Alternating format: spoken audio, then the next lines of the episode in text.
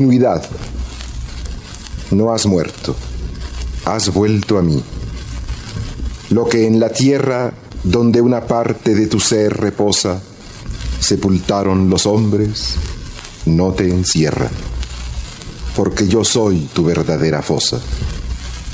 Dentro de esta inquietud del alma ansiosa que me diste al nacer, sigues en guerra contra la insaciedad que nos acosa y que desde la cuna nos destierra.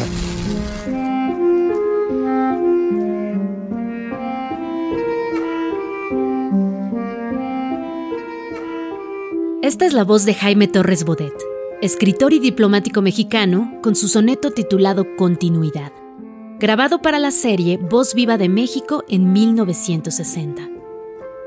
En el primer episodio de esta temporada explicamos el nacimiento de la colección Voz Viva, particularmente de la serie Voz Viva de México con la primera grabación de Alfonso Reyes. La de Jaime Torres Bodet fue la segunda grabación, y al igual que su antecesor, esta grabación se hizo con una grabadora Ampex de carrete abierto.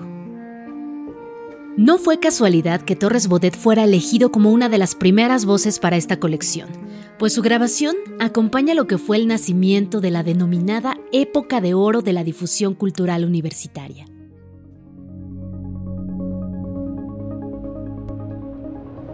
Vámonos unos años atrás. En 1954, la Universidad Nacional se traslada a lo que hoy es el campus de Ciudad Universitaria, al sur de la Ciudad de México. Dos años antes, las instalaciones de la máxima casa de estudios habían sido inauguradas por el presidente Miguel Alemán.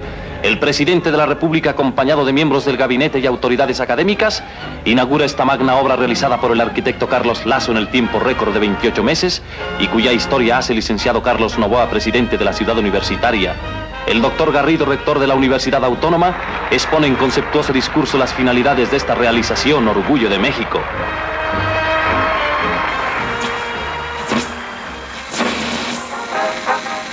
La lava muerta del Pedregal se transforma en obra viva del espíritu, la ciudad universitaria de México. Ya no podrá decirse que México es el país de las primeras piedras, sino de las grandes realizaciones como esta que anticipa las etapas en el destino de la patria.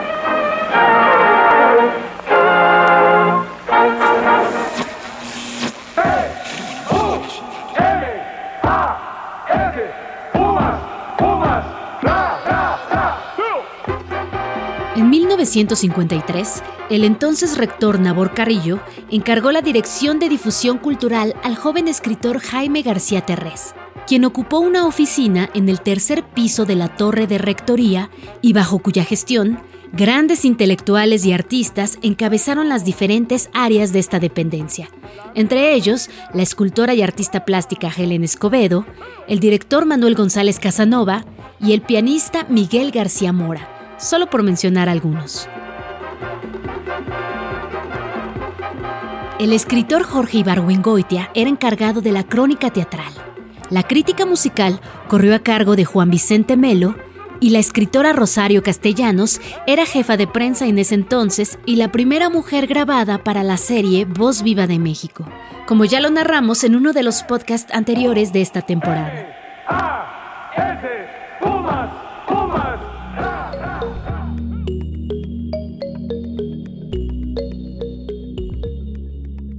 Esa misma época fue la del florecimiento de Radio UNAM, pues en ella se reunieron grandes escritores y actores como Juan José Arriola, Ignacio López Tarso, Ofelia Guilmain, entre otros. Realizaban recitales de poesía, lo que después derivó en el proyecto hermano de Voz Viva. Sí, estoy hablando de poesía en voz alta. Bajo la batuta de Héctor Mendoza, quien en ese entonces era uno de los mayores colaboradores de Radio UNAM, el escritor José Luis Ibáñez, quien fue contratado como su asistente, recuerda esa época de oro de difusión cultural UNAM, en la que grandes escritores de ahora eran entonces jóvenes aprendices. Me di cuenta que el polo magnético, el centro de gravedad que atrajo todos los que participamos en esa ocasión, en esa acción que se llama pues en voz alta, era el no saber cómo se hacía el teatro y las ganas irrefrenables de hacerlo. En esa época dorada, destacaron algunas personalidades del mundo cultural en la fundación de la colección Voz Viva. Cuando se realizaron las grabaciones de Alfonso Reyes y Jaime Torres Bodet, el escritor Juan Rulfo trabajaba en la colección y pronto adquirió mayores responsabilidades dentro de la gestión de Voz Viva, y para ello requirió de un asistente, Carlos Monsiváis, quien después asumió la responsabilidad de Rulfo cuando éste se fue al Instituto Nacional Indigenista. Monsiváis tenía tan solo 22 años cuando asumió el cargo, pero de acuerdo con sus propias palabras, no le fue nada bien.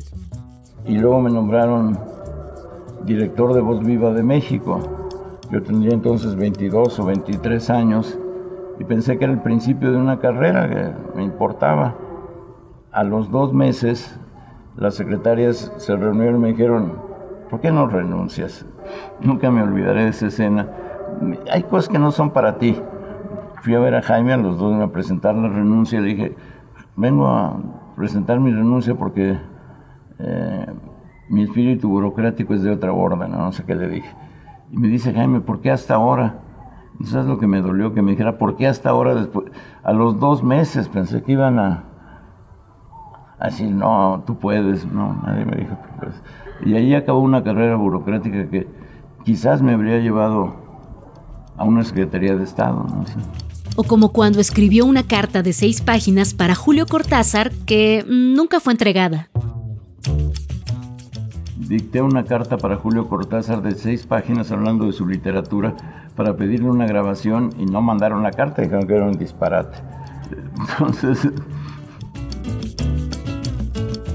Todos empezaron desde abajo.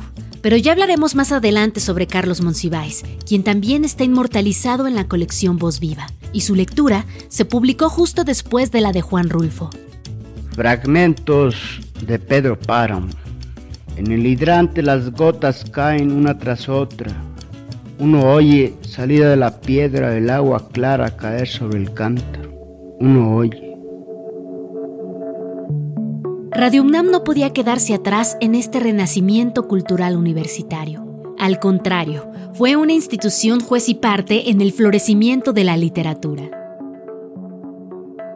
Y es aquí en donde entra el testimonio de una de las personas más conocedoras de Radio UNAM, y sobre todo del valor de los acervos sonoros que comenzaron a catalogarse en aquella época.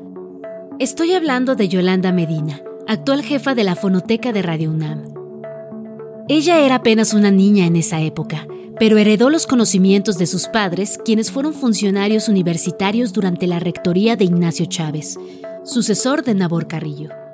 Ignacio Chávez da un impulso muy grande a difusión cultural y nombra a Jaime García Terrés en el puesto de, yo recuerdo que era la oficina de difusión cultural, ni siquiera era una jefatura, un departamento, todo esto te lo digo porque soy hija de universitarios que tenían que ver con esa oficina y soy hija de universitarios que estaban completamente involucrados con la música, con difusión cultural.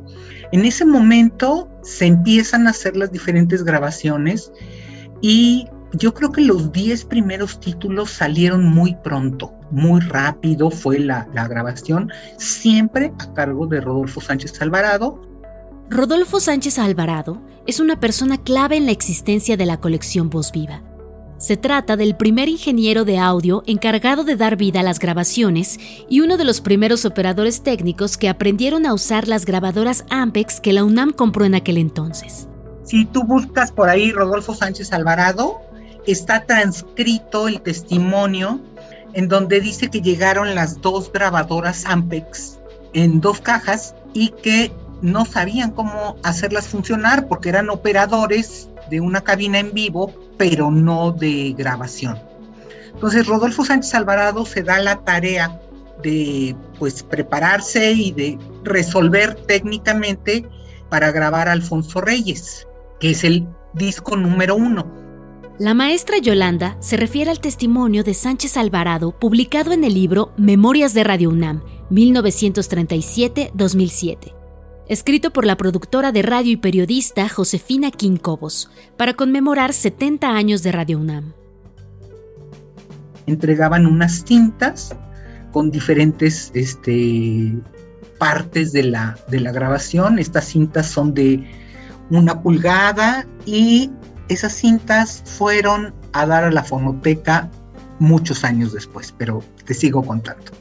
Poder contar con soportes de grabación fue una revolución para la radio universitaria, pues ahí comenzó a formarse la fonoteca que después recibiría el nombre Alejandro Gómez Arias, en honor al primer director de Radio Universidad. En el libro antes citado, Josefina Quincobos nos habla de la fonoteca de esta emisora. Tiempo después se creó una especie de fonoteca, cuando empezaron a grabar las intervenciones de invitados especiales o de algunos colaboradores, así como voces que quedaron en la historia de Radio UNAM, dando con ello origen a lo que sería más tarde la notable colección Voz Viva de México y luego de América Latina. La maestra Yolanda nos narra parte de esta historia. En ese momento que se empiezan a hacer las grabaciones, se empiezan a hacer grabaciones de los primeros títulos de Voz Viva, pero yo creo que nadie en su momento podía ver la magnitud de lo que se estaba haciendo. Se estaban salvando voces, desgraciadamente hubo voces que no se hicieron en ese momento, que pudimos haberlas aumentado a, a nuestro catálogo podemos haber tenido la de Villaurrutia o la de Vasconcelos, pero pues ya no estaban, ¿no? Entonces empezamos con Alfonso Reyes leyendo la visión de Anáhuac y estoy muy lejos de saber cuál fue el impacto del disco. Yo supongo que los primeros discos fueron acetatos por la época y los vinilos fueron como hasta el 75, 78 porque no existía tampoco el vinilo, ¿no? La reforma industrial que hubo en ese sentido caminó a diferentes pasos en un México en donde había un decreto presidencial en donde en México se tenía que armar y todo tenía que tener el 51% hecho en México. Entonces la importación era muy difícil de materiales, ¿no? Entonces pues sí, había casas disqueras, este, RCA Víctor y todas estas de música popular que hacían maquila, pero era mucho más fácil venderla porque aparte tenías la radio comercial que lo anunciaba, ¿no? Como podemos escuchar, la misma universidad se estaba adaptando a las circunstancias técnicas de la época. Recordemos que a principios de los 60 no había internet, ni celulares ni grabadoras digitales. Grabar la voz de un escritor o escritora era un verdadero reto. Por ello, muy probablemente la colección empezó como una especie de experimento, misma que para algunas personas visionarias tenía importancia como legado y acervo. Pero esto ocurrió años después. En su momento, las grabaciones se guardaron. Tantos cambios políticos, administrativos e incluso geográficos dentro de la UNAM tuvieron como consecuencia un periodo complejo para la colección Voz Viva. Cuando yo llegué a la fonoteca en 2003, quedó como directora de literatura la que era anteriormente directora de Radio UNAM, Malena Mijares. Entonces, Malena Mijares habla con el director en ese momento y le dice, oye, acabo, estoy llegando a la oficina de la dirección de literatura y estoy muy asustada. Quiero que vengas a ver en qué condiciones están los originales de Voz Viva. Estaban en un librero de madera muy bonito, con una ventana que le pegaba el sol. Dice, y estoy muy asustada de esto porque aprendí que esto necesita atención. Entonces empacó todo, le dio la tarea a alguien de relacionar las cajas y llegaron a Radio UNAM todas las cintas de carrete abierto que estaban en esa oficina. Los operadores técnicos e ingenieros de esa época también fueron los rescatistas de la colección. Así como don Rodolfo Sánchez Alvarado, hubo otros quienes por vocación y profesión sabían que estaban grabando un gran acervo. Quizá no se imaginaban que iba a ser considerado un patrimonio, pero por su labor reconocían la valía de lo que se estaba documentando muchos se han especializado. Rodolfo Sánchez Alvarado es uno de esos personajes, ¿no? En donde su pasión por el sonido llegó sin saber, pero terminó sabiendo, ¿no? Y yo creo que el día de hoy tenemos operadores, tenemos técnicos con esa pasión como la de Rodolfo, pero muchos se desilusionan, muchos quedan en el camino, muchos se conforman en el camino y el interés por un acervo, llámese discoteca, fonoteca, voz viva, filmoteca, el interés es realmente raro, ¿no? Es aquí en donde entra la voz de uno de los ingenieros de audio involucrados en la grabación de la colección, el maestro David Bojorges, quien a finales de los 90, casi 40 años después, tuvo como encomienda digitalizar y rescatar varios de los títulos que se habían grabado hasta entonces. Pues mira, ni siquiera ni la UNAM ni el fondo tienen todos sus ejemplares completos. Entonces cuando a nosotros nos mandaron a hacer, no me acuerdo exactamente en qué año, pero sí nos mandaron a, digitalizar todo lo que tenían en cintas y acetatos y cassettes y todo lo que había, ¿no? El ingeniero David Bojorges trabajaba en ese entonces en Estudio 19, a cargo de Francisco Miranda, cuyos servicios fueron contratados por la UNAM cuando el escritor Ignacio Solares estaba al frente de la Dirección de Literatura, dependencia que en ese entonces se encargó de la primera digitalización del material que tenían en cintas de carrete. Esto debido a la necesidad de resguardar el material de la colección. En ese entonces, la Fonoteca y Radio UNAM hacían labores de preservación, mas no de digitalización. Por ello, este periodo de colaboración con Estudio 19 fue sumamente importante. Nosotros nada más grabábamos así desde cero, hacíamos la edición, masterización y entregábamos para que se fuera a las fábricas de maquila, ¿no? Esta etapa previa al nuevo milenio fue vital para el rescate de la colección Voz Viva pues con los cambios de formato y la estructura del área cultural de la UNAM se le volvió a dar importancia al acervo sonoro. Creo que hicimos muy buen equipo porque estábamos horas y horas ahí editando y bueno, pues para mí era un campo nuevo, pues muy interesante, ¿no?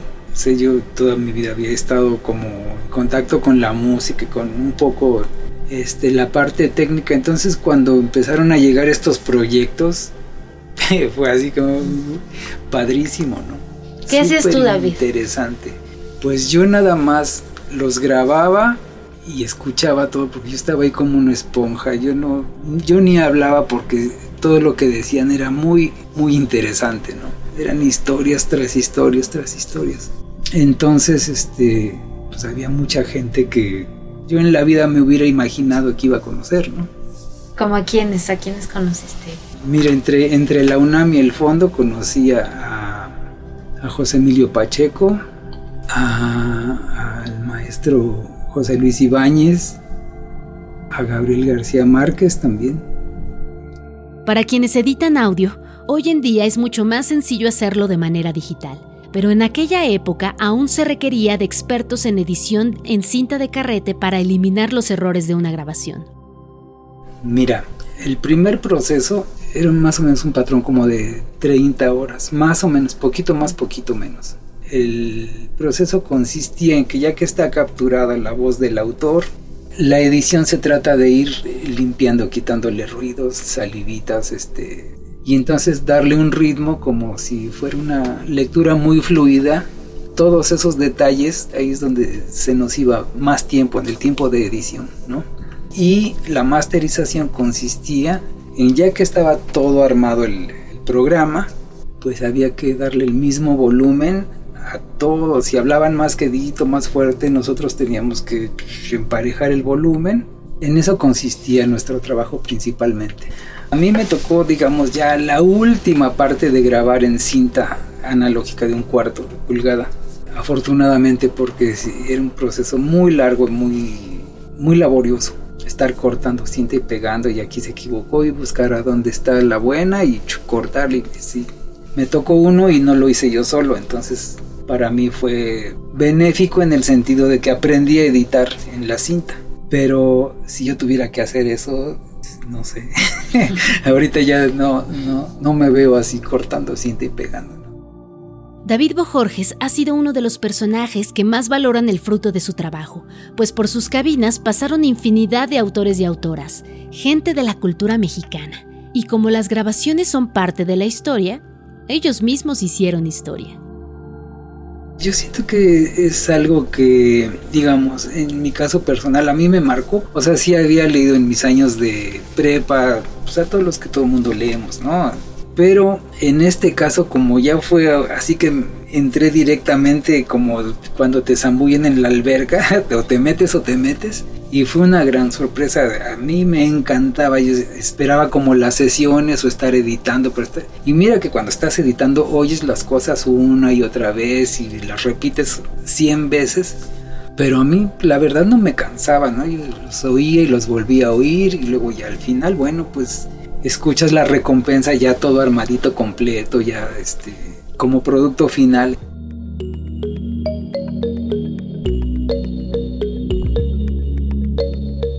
Voz Viva es, tiene una parte fundamental de mi corazón porque estuve muy cerca cuando se hacía, ¿no? Cuando oía yo que ahora estaba grabando tal persona y tal otra persona, en fin, ¿no? Y eso me, aunque quedaba en mis recuerdos y no se fijaba, al paso de los años me voy dando cuenta que ahí estuve. Lo he tratado de proteger. No es nuestro, no es mío específicamente, lo tenemos en calidad de comodato, pero me parecía muy importante que se mandara a digitalizar porque es también patrimonio de la UNESCO. Trabajo un tanto invisible pero presente. Las grabaciones de la colección Voz Viva son patrimonio, son amor por la literatura, amor por la UNAM. Son historias. Quienes han formado parte de este acervo lo saben, y por ello es que la UNAM, a través de su coordinación de difusión cultural, sigue haciendo grandes esfuerzos por poner este legado a disposición de todos y todas.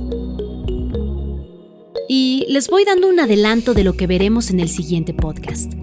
Hay alguien, quizá de las pocas personas sobre la faz de la Tierra, que tiene todos los discos de la colección Voz Viva. Alguien que ha realizado una importante labor de digitalización de la colección. Se trata de uno de los mayores coleccionistas. Y platicó para este podcast en el siguiente capítulo.